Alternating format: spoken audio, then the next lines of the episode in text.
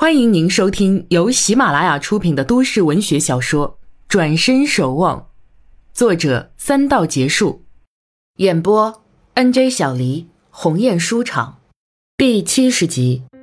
元宵节的中午，陈谷请了李小虎和思思到老城区家中吃饭。席间，李小虎喝了几口闷酒，道：“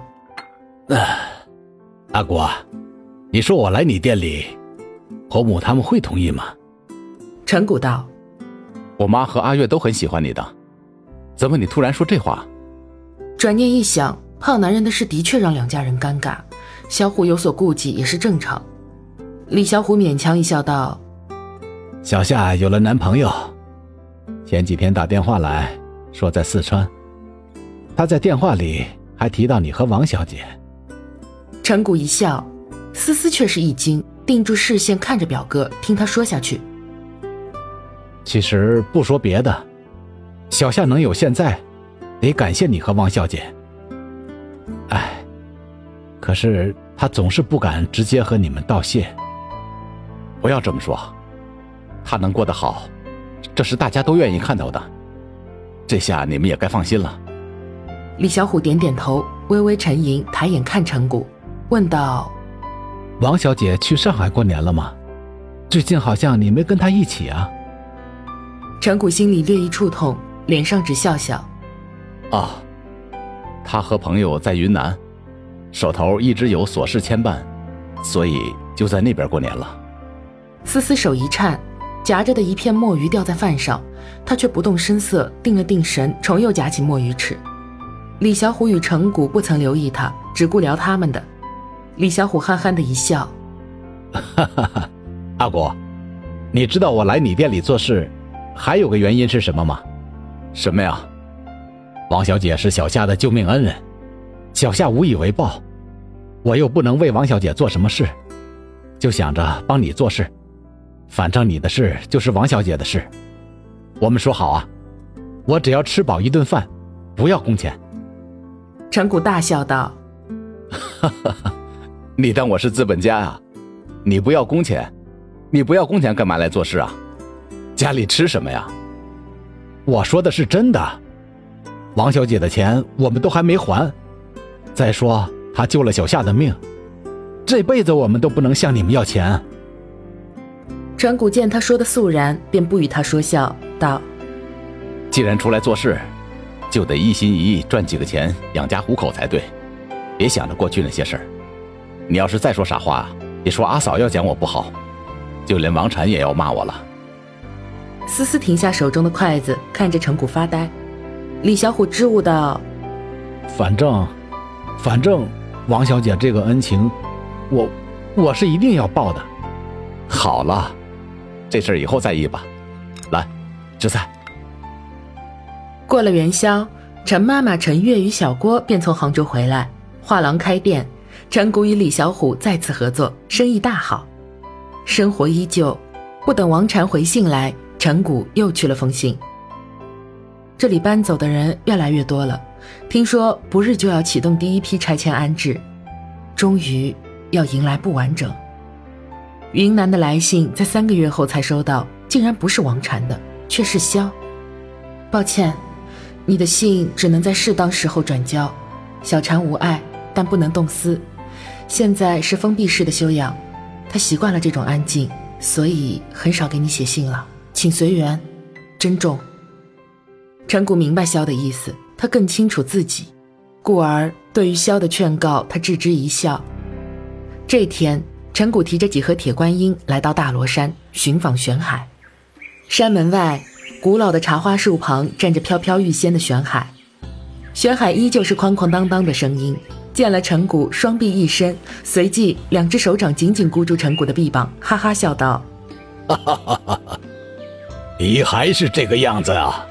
陈谷见玄海却是变了样，光头，面色比较以前也白净，再看他身上却还是以前的大褂，看来并未出家受戒。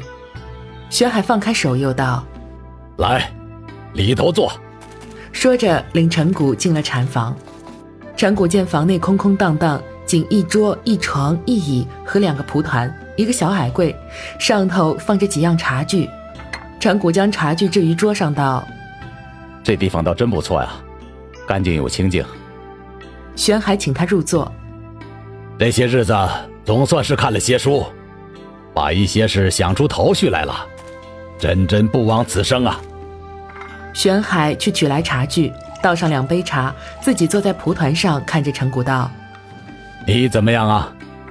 陈谷呷了一口茶，平平淡淡，安安静静，自自然然。玄海猛地重重拍了拍自己的大腿，笑声响彻屋内外。而后又朝陈谷竖大拇指道：“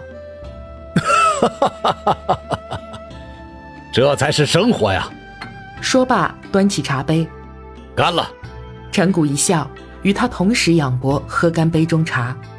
玄海又给他斟上：“怎么一个人来啊？那位女施主呢？”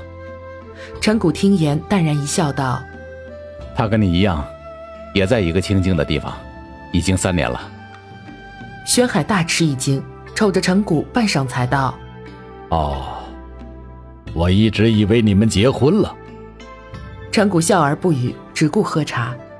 轩海看着陈谷，默思许久，轻轻吐出几句话：“当初我跟你说公平竞争，你该相信了吧？他果真寻找我，与我一起清静了这几年。”陈谷一怔，哑然失笑。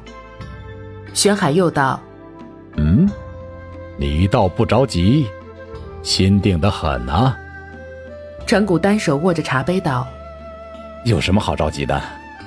心里明白就行，不必在乎分分合合。我知道他过得很好，这样就足够了。你没有成家？”玄海紧锁眉头，陈谷仍是一笑，摇摇头。心有所属。玄海叹了一口气，道：“哎，你比我想的更透彻，身在红尘更脱俗啊。但只怕压力也大吧。”陈谷笑笑：“是啊，但到现在，所谓的压力都已与己无关了，唯独对家人总是愧疚，却也无可奈何。”为了延续香火，家人多次请人说媒，我不愿违背自己，一再拒绝很多人的好意。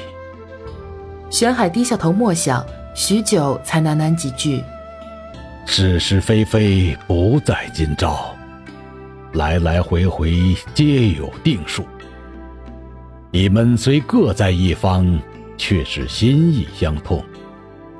今日分离。”明日必重逢，今生不见，来世也必相见。陈谷望着窗外的盎然春色，重逢，相见，是我的心愿。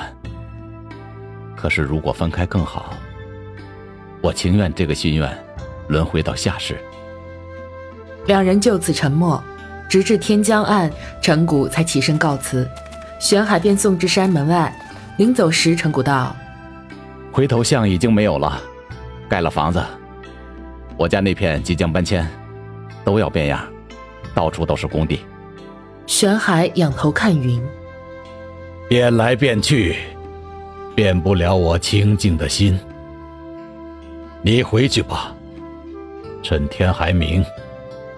陈谷见他仰头不动，知他心有所处，便道声别，转身下山来。忙忙碌碌是搬家的日子，陈妈妈早将一些要紧的物事打包完毕，准备运往老家。陈谷捡了几样玩意儿，包括那个铜酒壶，摆在王家柜子里。陈月与小郭已经买了一小套房，趁此次搬家，先把自己的物品搬到新房里去了。他们本打算等哥哥订了婚再结婚，但等了三年多，哥哥还是没有动静，终于受不住双方家长的催促，定下婚期。待搬家完毕后，便要着手准备婚礼事宜了。